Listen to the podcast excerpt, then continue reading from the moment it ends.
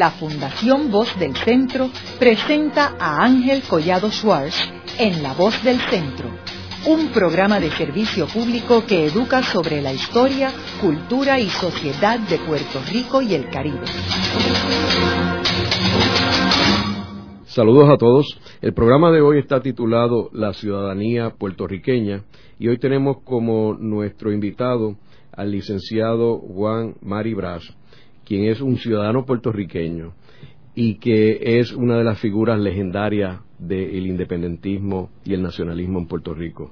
Juan, me gustaría comenzar el programa proveyéndole unos antecedentes a nuestros radioescuchas sobre qué ciudadanía teníamos los puertorriqueños cuando los españoles estuvieron gobernando nuestro país por 400 años. En la última parte de esos 400 años los puertorriqueños eran súbditos del reino español.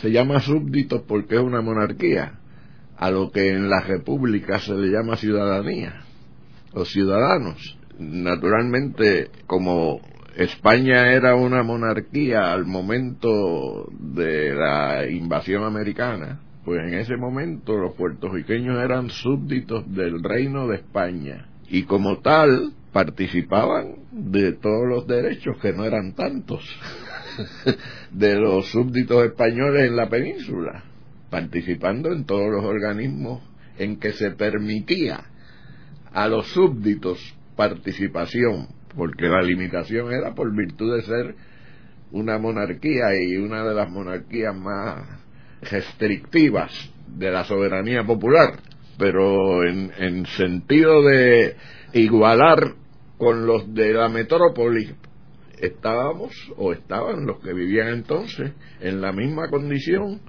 de los ciudadanos o súbditos peninsulares.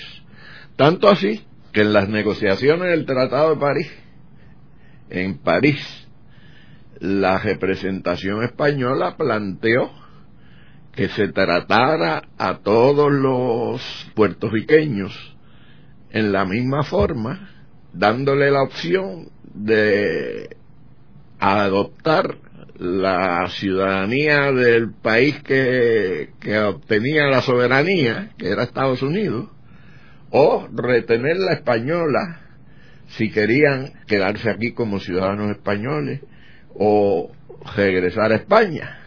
Estados Unidos se opuso a eso, se opuso tenazmente porque no podían tratar en la misma forma a los súbditos peninsulares españoles y a los súbditos isleños.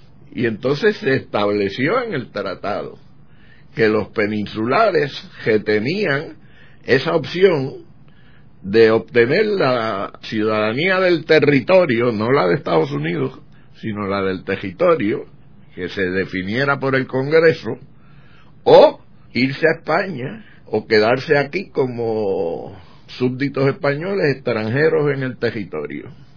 Y eso fue lo que hicieron.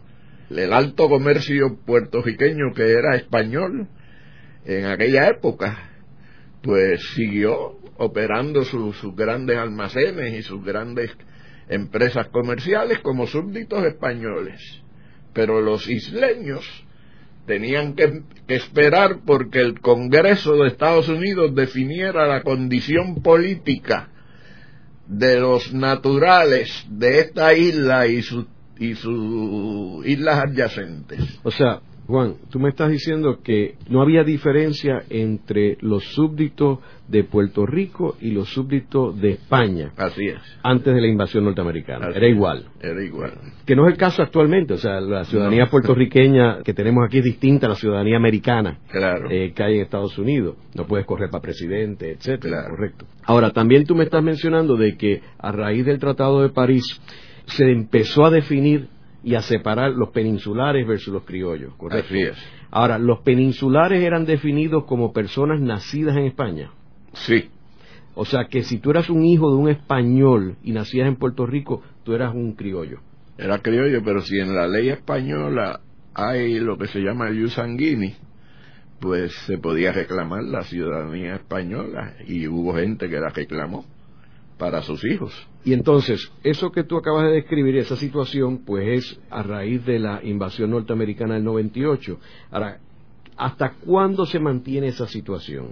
Eso se mantiene a lo largo de los años hasta el 1940. No, pero antes, la, la ley Foraker, ¿qué cambio ah, hace bueno, a sí, esta? sí.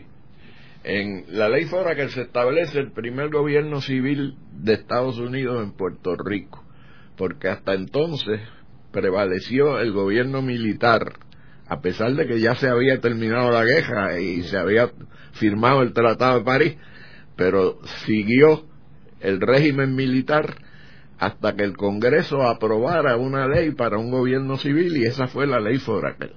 Esa ley establece, porque esa ley está vigente como ley de los Estados Unidos. Todavía tú buscas el código de los Estados Unidos y encuentras el artículo 7 de la ley Foraker que dice que los naturales de esta isla serán tenidos por ciudadanos de Puerto Rico y como tales bajo la protección de los Estados Unidos. De ahí es que José de Diego deriva su conclusión, excelentemente expuesta en varias intervenciones, sabe que de Diego era muy, eh, muy erudito en todo ese tipo de cosas, de que lo que Estados Unidos creó aquí fue un protectorado. Un protectorado porque el protectorado es una figura jurídica del siglo XIX principalmente, que supone la existencia de dos entidades nacionales diferenciadas, la nación protegida y la nación protectora. Y ni la protectora pretende absorber a la protegida, ni la protegida debe permitir que se le absorba. Por eso, por, por ejemplo, pues el Sudán anglo-egipcio, todas esas intervenciones europeas en África eran protectorado en, en, una época, ¿verdad? Y eso es lo que estableció Estados Unidos en Puerto Rico, según de Diego. Claro, es un protectorado de tal manera asfixiante que en la práctica lo que se ha hecho es remachar los clavos del coloniaje, decía de Diego. Y claro, eso mismo lo planteó Hostos también cuando desde Santo Domingo ya él exilado nuevamente a Santo Domingo, se aprueba la ley Fora, que él escribe una serie de artículos a la prensa puertorriqueña y decía que la ley Fora que él establecía un cuchillo de dos filos. Aprendamos a bregar con esa situación. Y el cuchillo de dos filos consistía precisamente, dice, nos salvó de la anexión, porque al establecer una ciudadanía de Puerto Rico y una entidad titulada al pueblo de Puerto Rico, ya no estamos dentro de la concepción de lo que es los Estados Unidos, como estaban los territorios que se anexaron de Florida, de Luisiana, de los ex territorios mexicanos, etcétera. Ese es el aspecto positivo y hay que mantener ese aspecto positivo, pero el negativo es que remacha al coloniaje. Igual que de Diego lo dijo, lo dijo Otto también. Yo creo que también es interesante señalar que si bien la ley Fora que establece un gobierno civil, tenemos que ver que muchos de los gobernadores que nombra Estados Unidos, que aunque eran civiles, habían sido militares retirados. Claro. Y segundo, que a- aunque era un gobierno civil, la responsabilidad de Puerto Rico era del Departamento de la Guerra. De la guerra. O sea que en realidad era civil, pero no existía el Departamento de Interior, no era el Departamento de Estado, era el Departamento de Guerra. Así es, así es. Entonces, volviendo otra vez a la ciudadanía y la ley Foraker, Juan, lo que tú acabas de mencionar es que la ley Foraker establece la ciudadanía puertorriqueña Así es. y eso está vigente hasta el día de hoy. Si está vigente porque al aprobarse la ley Jones en 1917, que es la que le extiende la ciudadanía de Estados Unidos, supuestamente, a los puertorriqueños, establece en el texto del estatuto que la ciudadanía de Estados Unidos se le extiende a los ciudadanos de Puerto Rico, tal como estos se definen en el artículo 7 de la ley Foraker. Y queda vigente la ley Foraker, porque entre los artículos que deroga la ley Jones no está la le- el artículo 7. Y cuando se aprueba la ley de relaciones de Estados Unidos con Puerto Rico en, en, el proceso de crear el Estado Libre Asociado se deja vigente también el artículo 7 de la ley FORA que no es de las que se derota. Así que eso está vigente todavía. Entonces, ¿cuándo es que surge tu idea de usar este elemento de la ley Foraker y lo que tú acabas de plantear de que está vigente la ciudadanía puertorriqueña y utilizar una estrategia para bregar con esa situación? Bueno, fue en relación con el, que se inventó este asunto de renunciar la ciudadanía americana fue Fufi Santori. Un día, en Lares, en un 23 de septiembre, él puso una mesa allí con dos notarios para que todo el que quisiera renunciar a la ciudadanía americana fuera y firmara una FIDAVI. Y fuimos centenares de gente allí y firmamos la, la. Él entonces consiguió unos abogados que le llevaron un pleito en la Corte Federal para que le certificaran que habían renunciado a la ciudadanía, o habíamos, porque yo fui de los que firmé allí, con ese affidavit. El, la Corte Federal le desestimó la causa con el argumento, jurídicamente cierto desde el punto de vista de Estados Unidos, de que la ley de, de los Estados Unidos establece un procedimiento para la renuncia a la ciudadanía y que no se había seguido ese procedimiento que incluye que el que quiere renunciar a la ciudadanía tiene que ir a un consulado de los Estados Unidos y allí hacer una serie de, de requisitos para que entonces el Departamento de Estado le expida el certificado de pérdida de ciudadanía.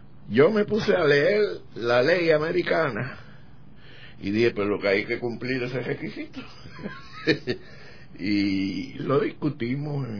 yo presidía entonces una pequeña organización que llamamos y que todavía se titula el Proyecto Educativo Puertorriqueño, que lo que hace es realizar estudios, etcétera. Hicimos un seminario en un hotel allá en, en Aguadilla y discutimos esa situación y se me autorizó a tomar las medidas para hacer lo que yo llamo un experimento jurídico. Y entonces opté por ir a Venezuela. Todavía Chávez no era presidente de Venezuela, ni. Bueno, yo no sabía que existía ese señor. El presidente era Caldera. ¿Y por qué fuiste a Venezuela? Porque yo tengo y he tenido siempre muy buenos amigos en Venezuela desde que por primera vez estuve allí en el 1960, siendo todavía bastante joven, en un congreso pro democracia y libertad continental que se celebró allí y donde habían dos delegaciones puertorriqueñas, una de los populares y otra de los independentistas, y se acordó aceptar las dos delegaciones con la excepción mía, que a mí no se me aceptaba. Pero eso era por de orden de Betancourt, que era el presidente de la República y que nunca se llevó conmigo ni yo con él. Pero ahí estuve en los pasillos de ese congreso que fue en Maracay, por todos los días que duró ese congreso, este, haciendo este, relaciones con ellos los delegados de distintos lugares y los venezolanos. Y ahí conocí a un hombre que fue un gran eh, amigo de la independencia de Puerto Rico que se llamó José Gerardo Oropesa, que era diputado del partido Unión Republicana Democrática, que era uno de los tres partidos que estaban en el poder en Venezuela en esa época, junto con el de Betancur y el de Caldera. Y entonces yo fui conociendo toda esa gente y cuando se me presentó la, la opción de ir a un país extranjero, que es donde hay consulados de Estados Unidos, pues dije, pues mejor Venezuela, que si, si después no me dejan entrar a Puerto Rico, por lo menos ahí, ah, tenía incluso siempre abierta la, la oferta de ir a ocupar una cátedra en la Universidad de los Andes en Mérida cuyo gestor es amigo mío, era en aquella época. Ahora no creo que él sea gestor ya. Y por eso fui a Venezuela. Fuiste al consulado a llenar, fui al a consulado. llenar la- la- me imagino que un formulario, ¿no? un formulario y tuve que esperar como 8 o 10 días en lo que ellos consultaban si me aceptaban o no. Déjame decirte que no pude hacer la gestión directamente con el cónsul, sino con el vicecónsul, porque el cónsul era sobrino mío, que hijo de una prima hermana mía. Y entonces cuando ellos se dieron cuenta me dijeron, no, no, pues al cónsul no, porque él es eh, de apellido Mari en segundo, eh, en segundo apellido. Y entonces me pusieron con el vicecónsul. Y con el vicecónsul fue que hice toda la papelería, Y esperaste ocho días allí. desde que lo vi a él. Esperé como 15 en lo que lo pude ver, Entonces llegó la respuesta de Washington al año. al año. ¿Por qué tenías que esperar ese periodo allí? Ah, porque ellos estaban, estaban un poco perplejos de que hubiera un puertorriqueño que quería eh, renunciar a la ciudadanía americana. Allí habían como tres cuadras de fila de gente esperando visas americanas, siempre. Y entonces ahí iba un individuo que quería renunciar a esa ciudadanía y eso le, le dio cierta indecisión y dijeron no tenemos que consultar a Washington esto le, le dejamos saber en el hotel Si aceptaban tu formulario, ¿no? Sí, Ahora, una vez ellos contestan y dicen que sí que lo aceptan, entonces tú regresas a Puerto Rico. esa es la cosa me llamaron y me dijeron que podía ir el siguiente lunes que ya tenían toda la papelería y entonces pues me pusieron a llenar el formulario donde dice diga su última dirección en los Estados Unidos. Yo puse 1429 Newton Street, Northwest Washington, D.C. Porque esa fue la última dirección en que yo vivía en Washington cuando estudiaba. ¿eh? Estudiaba y trabajaba allá. Y me dice, pero usted vive en Washington. Le digo, no, no, usted dice la última dirección en los Estados Unidos. Yo vivo en Puerto Rico, eso no es parte de los Estados Unidos. y eso no es jurisprudencia mía, es de ustedes. Que dice que Puerto Rico is, belongs to, but is not a part of the United States. Entonces regresaste a Puerto Rico y al año que recibiste, Entonces no, no me mandaban la certificación. Eh, habían quedado en mandarme la Mayagüez. Y en vista de que no me la mandaban, yo fui a Nueva York, hice gestiones con el Center for Constitutional Rights, con Michael Dutch, que dirigía el centro en esa época. Y Michael fue como abogado mío que se comunicó con el Departamento de Estado y mantuvo una correspondencia y les dijo que si en X fecha no me certificaban, él iba a llevar un mandamo ante la corte de los Estados Unidos. Y entonces fue que se lo mandaron a él, el certificado, y él me lo mandó. Luego de una breve pausa, regresamos con Ángel Collado Schwartz en La Voz del Centro.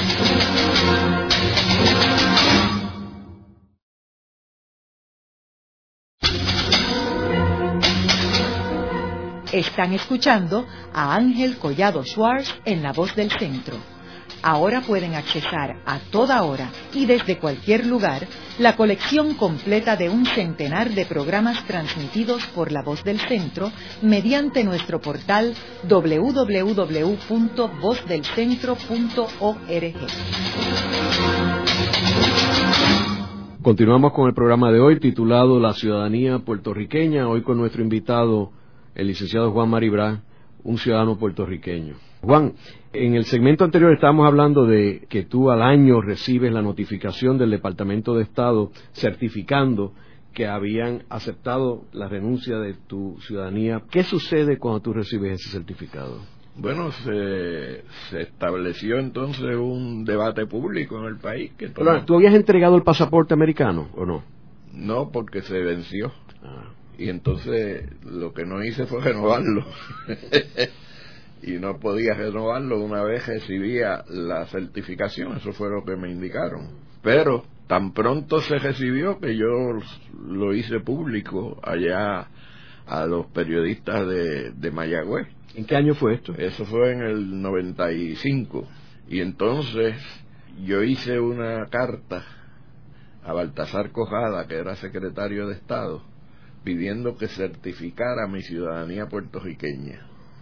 Y Baltasar me contestó que no podía hacerlo porque para ser ciudadano de Puerto Rico había que ser ciudadano de los Estados Unidos, de acuerdo a la enmienda 14 de la Constitución, lo cual es falso, porque la enmienda 14 tiene que ver con los estados y no con territorio. este, pero esa fue su interpretación.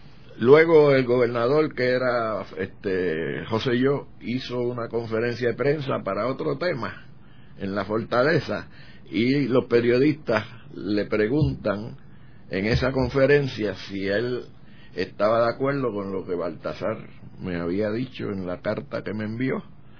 Y José Yo entonces ahí es que, que mete la pata y dice sí yo estoy de acuerdo porque Puerto Rico no es una nación y ahí fue que se, se prendió la gran eh, polémica de si Puerto Rico era o no era una nación. Ahí fue que don Ricardo tomó la iniciativa de convocar lo que se llamó la Nación en Marcha, que fue una manifestación multitudinaria que hicimos en ocasión de una conferencia de gobernadores americanos que había en el Hotel Conquistador de Fajardo. Y ahí fuimos decenas de miles de puertorriqueños, populares e independentistas. Naturalmente los pipiolos se fueron aparte, porque ellos siempre tienen su coto aparte. Y hicieron un grupito en la plaza de Fajardo, pero también protestaron, porque decían que no era nación Puerto Rico. Y entonces, ahí es que surge todo el debate sobre la nación que culmina, a mi juicio, en algo que tiene mucha importancia desde la perspectiva histórica, aunque no cotidiana, aunque puede tener sus efectos en la cotidianidad política, y es que el Partido Popular por primera vez acepta que Puerto Rico es una nación. ¿Tú te acuerdas que en la tribuna popular se prohibía mencionar la palabra nación? y patria siquiera. Una vez doña Inés tuvo que protestar y dijo, es que aquí no se puede mencionar la palabra patria, porque eso estaba prohibido. Pero entonces por primera vez en una de estas conferencias o congresos, o no sé cómo le llaman, del Partido Popular, se aceptó programáticamente que Puerto Rico es una nación. Y naturalmente eso tiene unas consecuencias. una vez tú aceptas que es una nación, es una nación diferenciada de otra nación que se llama los Estados Unidos de América, que no pretende ser 50 naciones, es una sola nación. One Nation Indivisible, según el juramento que le ponían a uno a hacer en la, en la escuela cuando yo era muchacho. de manera que eso aflora la contradicción. ¿Y qué sucede con el certificado del Departamento de Estado? Bueno, Después que Rosselló hace esas declaraciones. Entonces decían que me iban a, deportar de Puerto Rico y fueron allá a Mayagüez a preguntarme los medios y yo recuerdo que le dije al canal 4 de televisión que fue este, Luis Valdiola que trabajaba allí y en una entrevista allí debajo de la estatua de Corón le dije, mira, no me pueden deportar de aquí porque según la ley de los Estados Unidos a los extranjeros indocumentados hay que deportarlos a su lugar de origen. y el lugar de origen mío es este, ¿ves? Me tienen que deportar a Mayagüez. claro, no hubo deportación. Pues no lo van a dejar ejercer la profesión de abogado la próxima vez que yo tenía que ir a una vista en la corte de Mayagüez esa semana, los periodistas de Mayagüez y cámaras de televisión y todo el mundo para la corte a ver si me dejaban postular o no me dejaban postular. Y el juez, que era un jíbaro de por allá de, Guayanilla, dijo, ¿y qué pasa? Le dijo algo así, que hay tanta, tanta medios de comunicación aquí, no, porque viene Maribel a ver si usted lo deja postular. Ah, pues llámalo a todos. Abrió sala y dijo, señores, yo quiero decirle que si, si alguien va a desaforar a Juan Mario porque renunció a la ciudadanía americana, no es este juez Íbaro. Eso será el, el Tribunal Supremo si lo hace en alguna ocasión. Así que se pueden ir tranquilos y decirle a sus médicos que aquí no va a haber ningún desaforo. Entonces fue que doña Miriam Jamírez de Fejer, que vivía en Mayagüez entonces, y participábamos en un panel semanal de discusión política, me recusó mi, mi voto en la Junta de Elecciones de Mayagüez, porque yo no era ciudadano americano. Eso estamos hablando del 96, las elecciones del 96. Sí, pero estamos hablando todavía en el 95. Pero hacia las elecciones del 96, la Junta de Mayagüez no le acepta la recusación a, las, a la doctora Camille de Fejer. Ella apela a la Junta Estatal. La Junta Estatal tampoco la acepta y ella apela al Tribunal Superior de San Juan, que era la instancia apelativa de la Junta Estatal de Elecciones. Y ahí es que yo recluto como mi abogado al compañero Juan Santiago Nieves, que es un brillante abogado, que yo lo había visto argumentar el caso de las carpetas como abogado de David Noriega en el Tribunal Supremo y me había impresionado tremendamente la, erudición jurídica suya. Y entonces le pedí que me sirviera de abogado y él lo hizo con muchísimo gusto. Y entonces fuimos a la corte de San Juan él escribió el alegato él hizo la, la argumentación oral del caso y el juez Ángel Hermida del Tribunal Superior de San Juan declaró sin lugar la eh, recusación de mi voto por parte de, de la doctora Jamírez de Fejer con una opinión que a mi juicio es más lúcida que las del Tribunal Supremo eh, sobre ese mismo caso. Y entonces doña Miriam apela al Tribunal Apelativo y la Comisión Estatal de Elecciones apela al Tribunal Apelativo, que yo no sé por qué, porque ellos le habían desestimado la, la querella a doña Miriam y ahora apelan. Y el gobierno de José Yo apela al Tribunal Apelativo. Entonces nosotros pedimos certificación, que quiere decir que el Tribunal Supremo le quite el caso al Tribunal Apelativo para que no se tarde tanto y lo coja directamente por ser un problema de interés general y el Tribunal Supremo certificó, le quitó el caso al Tribunal Apelativo y empezó a ventilarse en el Tribunal Supremo. Allí se dio una vista pública donde mi abogado Juan Santiago hizo también una exposición brillantísima y contestó las preguntas que le hacían cada uno de los siete jueces. Yo le dije a, a Juan, déjame cinco minutos a mí, nada más cinco minutitos. Este, y, intervine cinco minutos y le dije, señores, lo único que yo les pido es que determinen como una premisa de todo su, su decisión que Puerto Rico es una nación. Porque una vez ustedes determinen eso, todo lo demás es consecuencia de esa realidad que va más allá de lo jurídico, es sociológica, es una realidad como que el sol sale por las mañanas por el oriente y se pone por la noche por el occidente. ¿eh? Eso no está sujeto a cambios de esa naturaleza. Y entonces el tribunal decidió en una opinión mayoritaria escrita por principalmente por Fuster Berlingueri, que también el hoy juez presidente Hernández Denton escribió una, una opinión de mayoría también, el juez Negrón García eh, escribió una opinión de mayoría concurrente, pero basada en que negarme el voto sería discriminatorio por ideas políticas.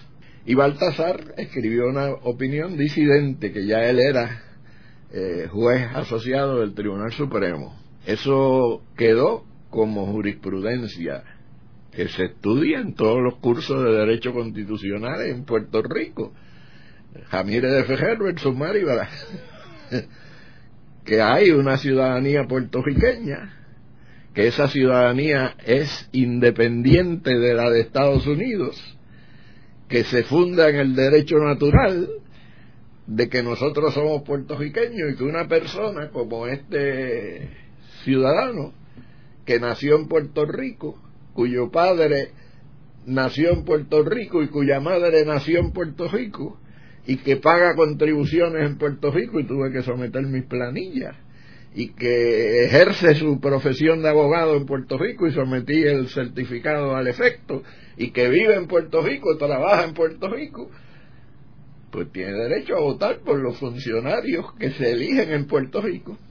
Y eso es tan sencillo como eso. Ahora, la ley Jones en el 17, Juan, tenía algún requisito en términos de que para votar tenía que ser ciudadano americano. Sí, y la, tiene, todavía lo dice la ley. Y que también para ser electo tiene que ser ciudadano americano, ¿verdad? Por eso fue que José de Diego no renunció la ciudadanía americana. ¿Sabe que hubo doscientos y pico de puertorriqueños que renunciaron porque la ley Jones les permitía a los puertorriqueños que no quisieran la ciudadanía americana ir a la corte y firmar un documento para renunciar la ciudadanía, pero no podían votar, no podían ejercer cargos públicos, no podían ser elegidos. Y entonces de Diego, reconociendo el patriotismo que salva la dignidad de la patria de estos doscientos y pico de puertorriqueños que hicieron esa manifestación, dice, yo les recomiendo a mis conciudadanos que aceptemos la ciudadanía de los Estados Unidos para luchar contra el régimen dentro del régimen. Y ahí es que él inicia su teoría de tipo reformista de luchar contra el régimen dentro del régimen. Y ese era parte de los argumentos que usaba Miriam Ramírez en su demanda, eh, en términos de la ley Jones. ¿Y por qué ella no apeló esa decisión al Tribunal Supremo Federal? Porque no se atrevió. bueno, primero, ella me dijo a mí cuando yo le hice esa pregunta, ah, porque yo no voy a gastar los chavos que se requieren para llevar un caso al, Tribunal Federal, digo, Supremo de Estados Unidos. Le dije, pues, pero, pero el gobernador, si el, el gobierno perdió también, puede llevar el caso. No, él dijo que no. porque se, se exponían a que, porque eso iba por, por cerciorari, que el Tribunal Supremo Americano lo despache con un cerciorari denied, que es lo que hacen en el 99 punto, qué sé yo cuánto por ciento de todos los cerciorari que se someten allí. Y entonces quedaba peor. Claro, como no apelaron, la sentencia del Tribunal Supremo es final y firme. ¿Ve?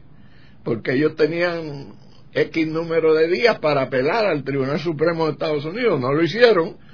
Quedó como final y firme la sentencia del Tribunal Supremo de Puerto Rico y a base de eso es que solicitamos la certificación de la ciudadanía puertorriqueña ahora al secretario de Estado y este la expidió. Hablando de la certificación de renuncia del Departamento de Estado Federal, ¿hubo alguna revocación de esa certificación? hubo un intento de revocación.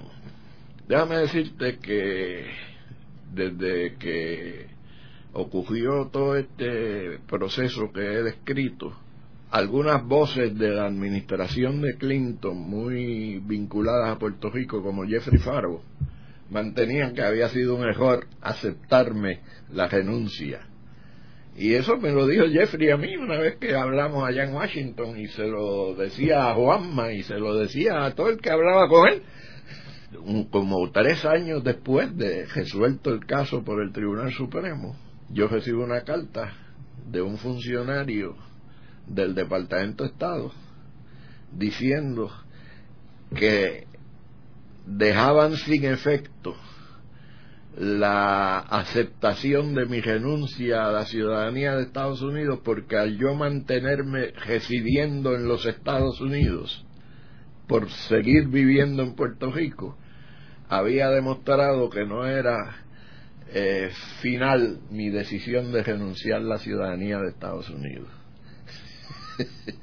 Entonces yo le escribí una carta a esa persona que me escribió con una copia a Clinton como presidente de Estados Unidos y una copia al secretario de Estado de Estados Unidos indicando de que yo no les reconocía jurisdicción sobre mi persona porque ya yo no era ciudadano de los Estados Unidos por tanto hacía ya más de tres años que ellos habían perdido jurisdicción personal sobre mí y que por tanto eso que ellos dicen de que yo sigo viviendo en Estados Unidos es falso porque yo se los hice eh, claro en la solicitud de renuncia de que mi última dirección en Estados Unidos fue cuando viví en Washington, D.C., porque yo no acepto que Puerto Rico sea parte de los Estados Unidos. Y claro, mi contención está fundada en la propia jurisprudencia de ustedes, que en el caso de Balzac versus Puerto Rico del año 22 sostiene que Puerto Rico no es parte de los Estados Unidos y esa jurisprudencia ha sido mantenida invariablemente por el Tribunal Supremo de Estados Unidos a lo largo de los años hasta 1980 y pico, que es la última vez que citan a Balzac en un caso y que por tanto eso que ustedes dicen en su carta de que al seguir viviendo en Puerto Rico sigo viviendo en Estados Unidos no tiene validez jurídica, es surpluses, le digo en, en, el idioma de ellos. ¿Y cómo ellos reaccionaron? No, no contestaron. Nunca. No. Porque además le digo, el vínculo de la ciudadanía, según se establece en la propia ley Jones, es uno de lealtad y yo les aseguro que no tengo absolutamente ninguna lealtad a la ciudadanía que ustedes me ofrecen. Haremos una breve pausa, pero antes los invitamos a adquirir el libro Voces de la Cultura, con 25 entrevistas transmitidas en La Voz del Centro. Procúrelo en su librería favorita o en nuestro portal.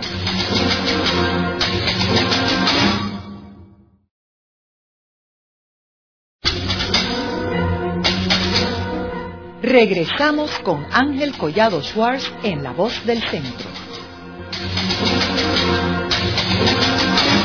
Continuamos con el programa de hoy titulado La ciudadanía puertorriqueña, hoy con nuestro invitado, el licenciado Juan Maribra, un ciudadano puertorriqueño. En el segmento anterior estábamos hablando de que el certificado que pidió el Departamento de Estado de Estados Unidos, revocando la ciudadanía norteamericana de Juan Maribra, pues no fue revocado y todavía está vigente ese certificado. Ahora, Juan, explícale a nuestros radioescuchas qué es lo que sucedió recientemente en Puerto Rico con las declaraciones del secretario de Estado Bonilla en términos de la certificación de la ciudadanía puertorriqueña.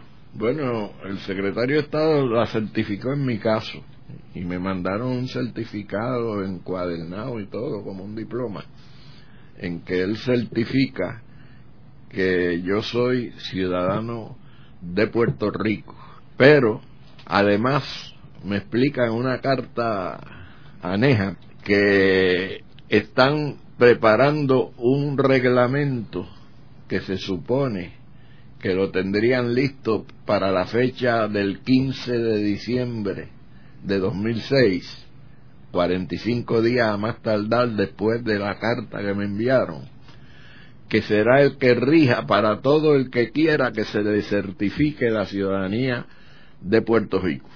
Hasta esta fecha del 15 de diciembre no hemos sabido que se haya aprobado ese reglamento, pero como las cosas de Palacio andan despacio, puede que tomen unos días o una semana, pero se espera que haya un reglamento y entonces tendremos que analizar cuál es el, el, efecto de ese reglamento sobre centenares de personas que ellos mismos en el Departamento de Estado nos han manifestado que están llamando porque interesan que se les certifique su ciudadanía puertorriqueña independientemente de que tienen la de Estados Unidos y, la mayor parte de ellos no, no piensan renunciarla. ¿Y cómo te ha afectado a ti en tus viajes fuera de Puerto Rico, por ejemplo, a los Estados Unidos? ¿Qué efecto tenido? Bueno, pues tan pronto me aceptaron la renuncia a la ciudadanía americana, poco tiempo después me invitó el Consejo Municipal de Nueva York a ser orador en un acto que se celebraría el 22, que se celebró el 22 de diciembre de 1995 en conmemoración de los 100 años de la bandera de Puerto Rico, que fue en Nueva York donde se desplegó por primera vez eh, la bandera de Puerto Rico. Y eso fue a, a, instancias de un amigo y compatriota que era concejal del Consejo Municipal de Nueva York, José Rivera, y fue aprobado por el Consejo a invitarme a mí como orador. Yo les contesté que yo con mucho gusto aceptaba iría, pero que no sabía si, no siendo ciudadano de Estados Unidos, se me aceptaría viajar a los Estados Unidos, que yo les recomendaría que hicieran la, la consulta correspondiente al Departamento de Estado de Estados Unidos. Ellos hicieron la consulta y les dijeron, y tienen razón, que a la luz de González versus Williams, que es un caso de principio de, de la intervención americana en Puerto Rico, donde una señora que se llamaba Isabel González se montó en un barco y se fue a Nueva York. Y allí la metieron en Ellis Island donde meten a los, a los extranjeros que no tienen eh, documentos y unos abogados le llevaron el caso hasta el Tribunal Supremo de Estados Unidos y el Tribunal Supremo decidió que mientras haya una vinculación jurídica entre Puerto Rico y los Estados Unidos, no hay frontera entre los dos territorios y por tanto se puede viajar libremente independientemente de que no se tenga la ciudadanía de los Estados Unidos.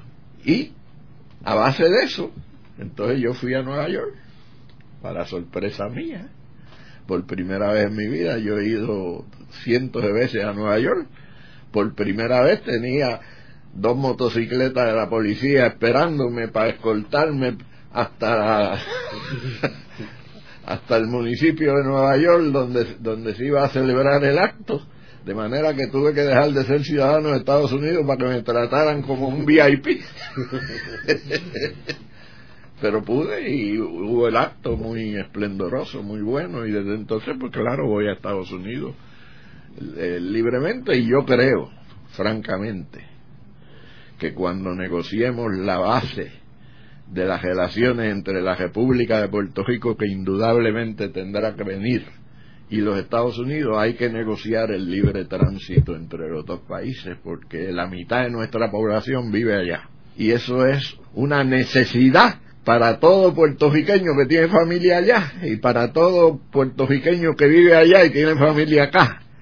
Y eso lo crearon ellos, los americanos esa situación de, dividir el país en dos partes, la crearon ellos al, meterse aquí, de manera que ellos tienen que resolver problemas, como lo resolvieron los franceses con los argelinos.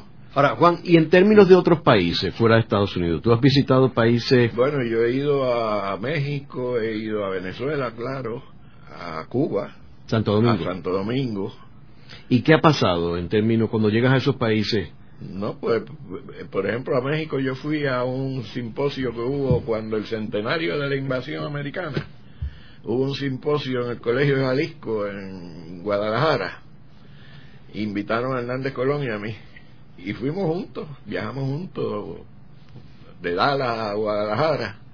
Y Rafael me decía, ¿y, y, cómo tú vas a entrar a, a México? Yo le dije, bueno, veremos a ver. y cuando llegamos él iba con doña Lila en paz descanse y presentaron toda su, documentación y yo saqué mi, mi certificado de nacimiento y me pidieron una identificación con foto y saqué mi certificado de, conductor y ¡pam! y para adelante y me montaron en el mismo cajito eléctrico que montaron a Rafael y a Doña Lila y para adentro sin ningún problema y en Santo Domingo igual he entrado. ¿Y con qué entras también? ¿Con certificado de nacimiento? Certificado ¿Y en Venezuela también? en Venezuela con un documento de, de viaje que me expide el gobierno venezolano. ¿Y cuando regresas a Puerto Rico? Pues entro como Pedro por su casa, como dicen los íbaros. Porque... ¿Nadie te para? Nada. ¿Y tú haces la fila donde dice ciudadanos americanos o donde dice No, la primera vez, la primera vez que, que llegué después de eso, habían las dos filas, ¿verdad? Y había una señora allí de, inmigración. Y yo le dije, señora, ¿por dónde yo entro? Porque yo no soy ni ciudadano americano ni extranjero. me dijo, ¿cómo usted se llama? Yo le dije, Juan Mari, ah, véngase conmigo. y ella misma me entró. Entonces, después de eso, nunca, no, me saludan y, y para adelante. Parece que hay instrucciones de que conmigo no se metan para no crear un, nuevo episodio del experimento. ¿eh?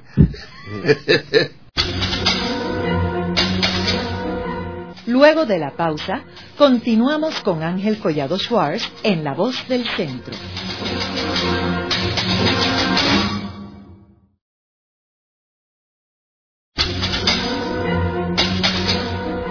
Continuamos con la parte final de La Voz del Centro con Ángel Collado Schwartz. Pueden enviarnos sus comentarios a través de nuestro portal www.vozdelcentro.org.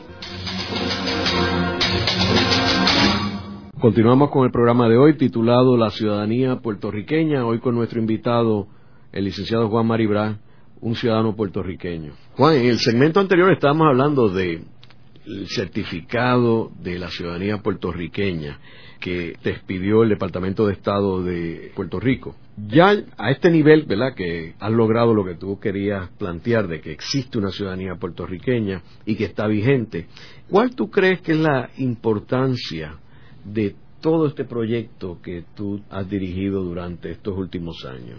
Yo creo que la importancia mayor que tiene la afirmación de la ciudadanía puertorriqueña en los términos en que lo hemos podido hacer con la jurisprudencia citada, es que se ha establecido con toda claridad que la ciudadanía de los puertorriqueños no es la misma ciudadanía estatal que tienen los ciudadanos que viven en los estados de los Estados Unidos, que es una ciudadanía diferente.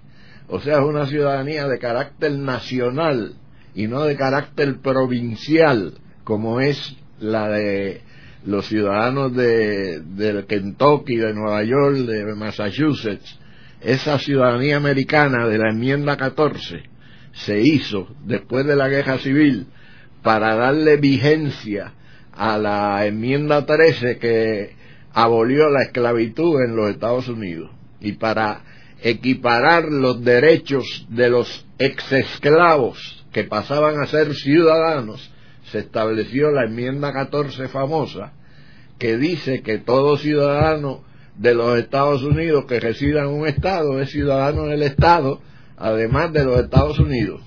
¿Ves? Pero eso es para los que viven en los Estados.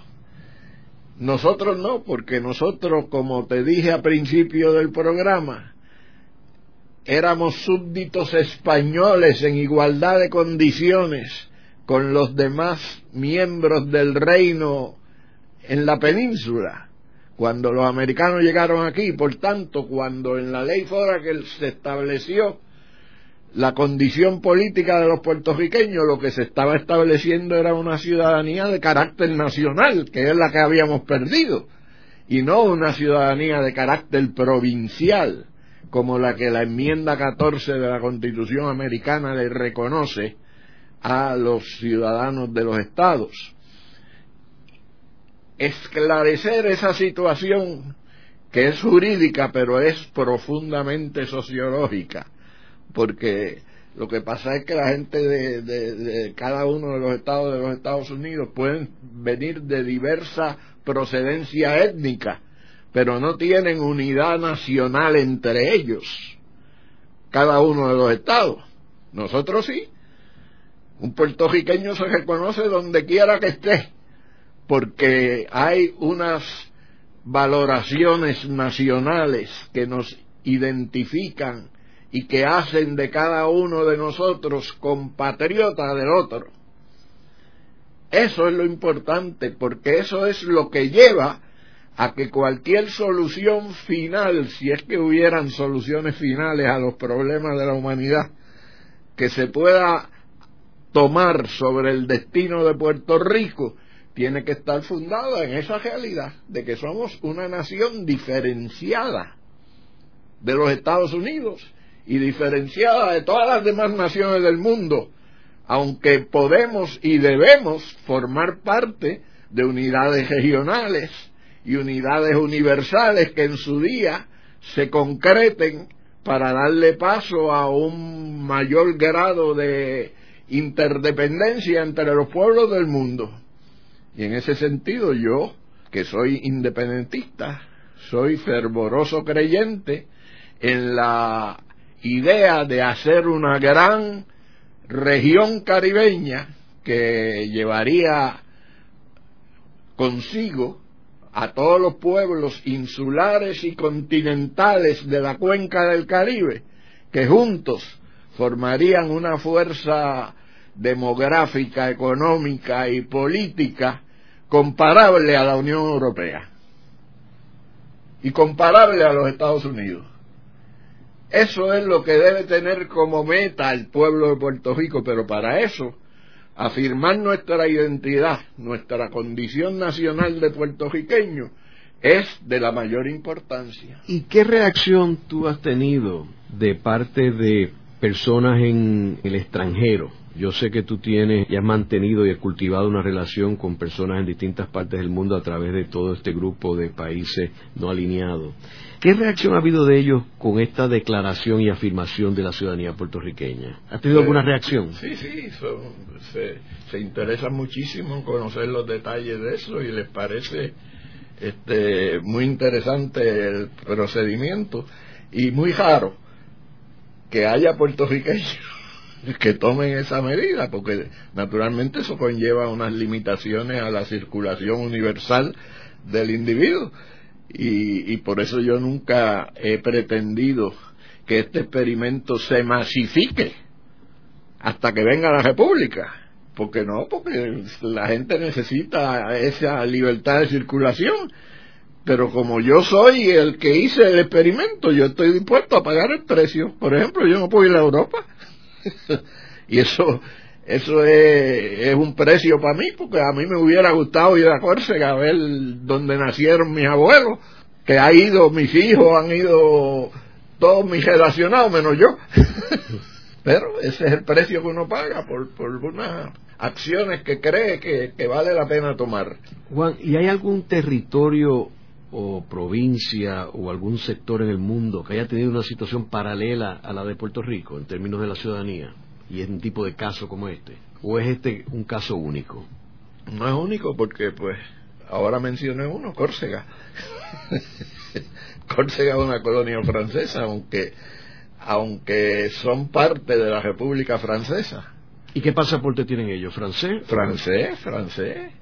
Pero existe la ciudadanía Córcega. Pero ellos son una región semiautónoma de Francia, porque tiene su, su parlamento y tiene, pues como lo tienen los departamentos caribeños de Francia también, Guadalupe y Martinica. El País Vasco lo tiene y Cataluña lo tiene. Pero no tienen certificados de ciudadanía catalanes ni vascos. Que yo sepa, ¿no? Pero andan en eso, déjame decirte. A mí me invitó ahora a la Universidad del País Vasco a ir a hablar sobre la ciudadanía. Lo que pasa es que para que para que yo vaya a hablarle a la Universidad del País Vasco tengo que tener autorización del gobierno de Madrid y dudo que me lo den.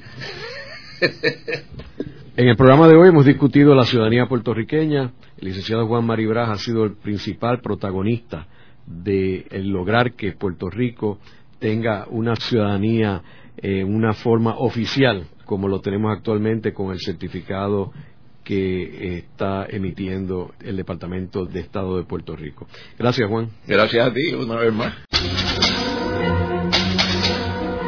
Esta ha sido una producción como servicio público de la Fundación Voz del Centro. Los invitamos a sintonizarnos la próxima semana a la misma hora. Y recuerden que pueden adquirir el libro Voces de la Cultura en su librería favorita o en nuestro portal.